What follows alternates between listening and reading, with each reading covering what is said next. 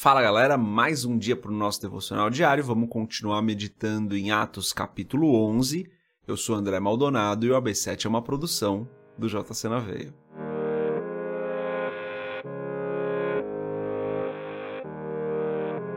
Atos capítulo 11, a partir do versículo 4, diz o seguinte: Pedro então começou a explicar-lhes exatamente como tudo havia acontecido. Eu estava na cidade de Jope orando Caindo em êxtase, tive uma visão.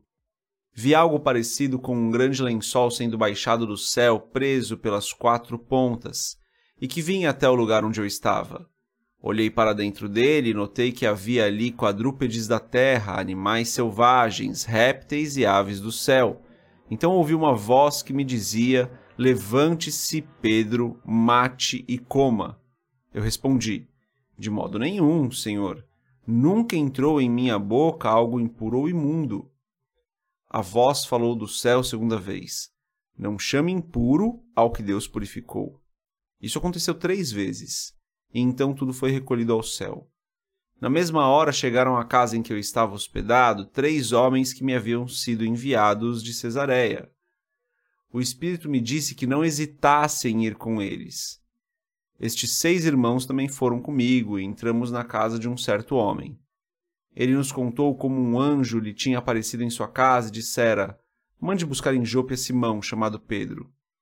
Ele lhe trará uma mensagem por meio da qual, da qual serão salvos você e todos os da sua casa. Quando comecei a falar, o Espírito Santo desceu sobre eles como sobre nós no princípio.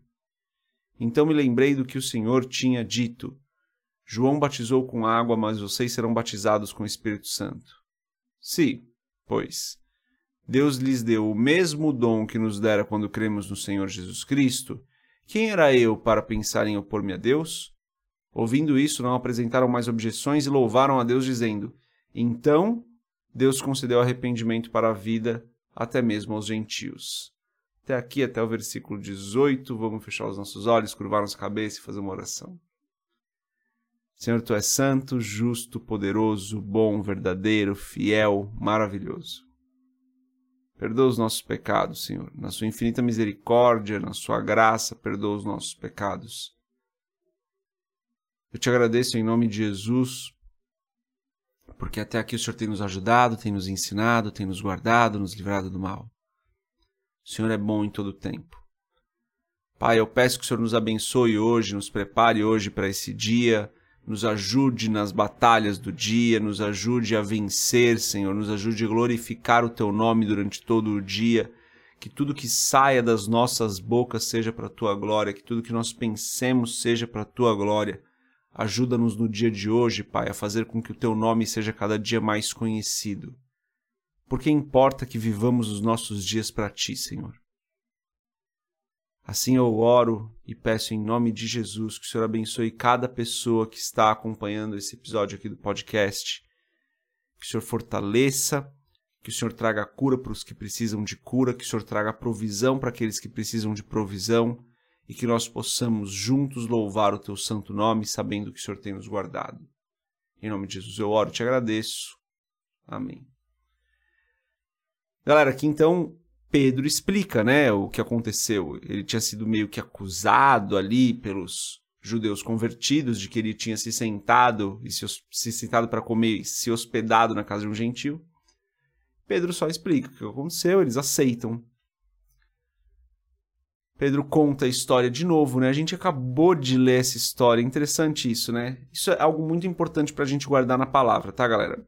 A gente tinha acabado de ler a história, para quem está lendo aqui o livro de Atos, livro escrito por Lucas, né? Nós tínhamos acabado de ler a história de Cornélio e daí Lucas vai e relata novamente esse encontro de Pedro contando toda a história. É uma repetição que não parece fazer muito sentido, né? Porque o leitor dessa carta de Lucas, o leitor desse livro, né? Desculpa, o leitor desse livro, que é uma carta, né? Porque ele escreve para Teófilo. Teófilo, né? Então, vamos pensar em Teófilo, leitor da carta, tá? Todos nós somos leitores dessa carta, mas Lucas escreveu para Teófilo. Teófilo tinha acabado de ler a história de Cornélio. E daí Lucas vai e repete a história, uma versão um pouco mais resumida, mas ele repete a história de Cornélio que tinha acabado de acontecer ali na carta, tinha acabado de acontecer. E aqui tem um princípio importante de entendimento da palavra que é todas as vezes que nós vemos uma repetição como essa, a gente precisa prestar atenção porque é algo muito importante. Jesus fez isso várias vezes, né? Ele repetia algumas coisas, era algo muito importante. Essa repetição a gente precisa prestar atenção.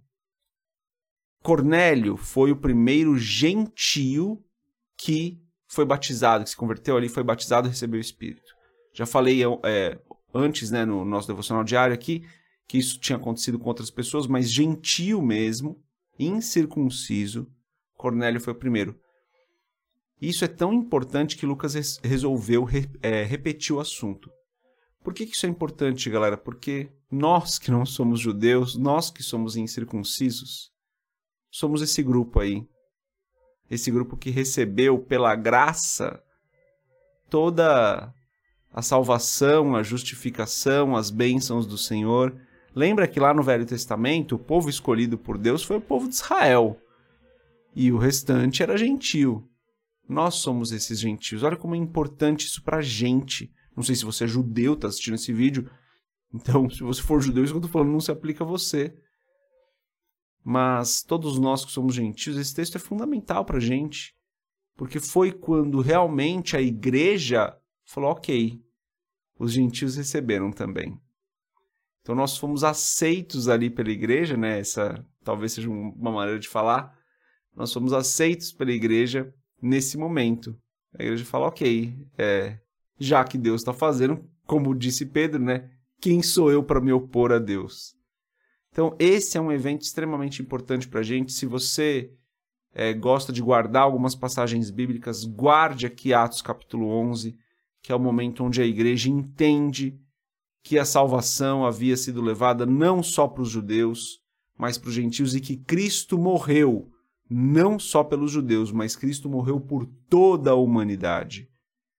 Então, essa é uma passagem fundamental porque é onde a igreja percebe, onde a igreja tem essa, esse entendimento aí de que Cristo morreu por todas as pessoas, de que a salvação está disponível para todas as pessoas e de que o Espírito Santo está disponível para todas as pessoas. Maravilhosa essa passagem, muda realmente as nossas vidas. Então, se você gosta de guardar algumas passagens da Bíblia, guarde essa. E meu apelo aqui para você hoje é: agradeça a Deus, porque Ele estendeu a salvação, porque a salvação que veio através de Cristo não se limitou ao povo judeu, ali, ao povo de Israel, mas Cristo cumpriu um sacrifício tão perfeito que toda a humanidade pode ser salva através do sacrifício dele. O sacrifício dele é atemporal o sacrifício dele perdoou todos os pecados cometidos para aqueles que têm fé nele. Olha que coisa maravilhosa. E para a igreja, então, para que para Pedro e para aqueles judeus convertidos, deve ter sido então mais maravilhoso ainda, porque essa informação para a gente é lugar comum, né? A gente já sabe disso, a gente vive isso. Mas aqueles judeus, talvez eles tenham percebido ali que Cristo morreu por todas as pessoas eles já tinham meio que isso na cabeça, porque isso Cristo vinha falando né, no seu ministério terreno, mas aqui eles realmente percebem, aqui eles realmente conseguem é, é, conceber a ideia verdadeiramente de que Cristo morreu por toda a humanidade. Olha que coisa maravilhosa, galera. Cristo morreu por toda a humanidade. Esse é o pensamento de hoje, essa é a meditação de hoje. Aproveita aí para agradecer ao Senhor por isso. Deus abençoe a sua vida. A gente se vê amanhã, se Deus quiser paz.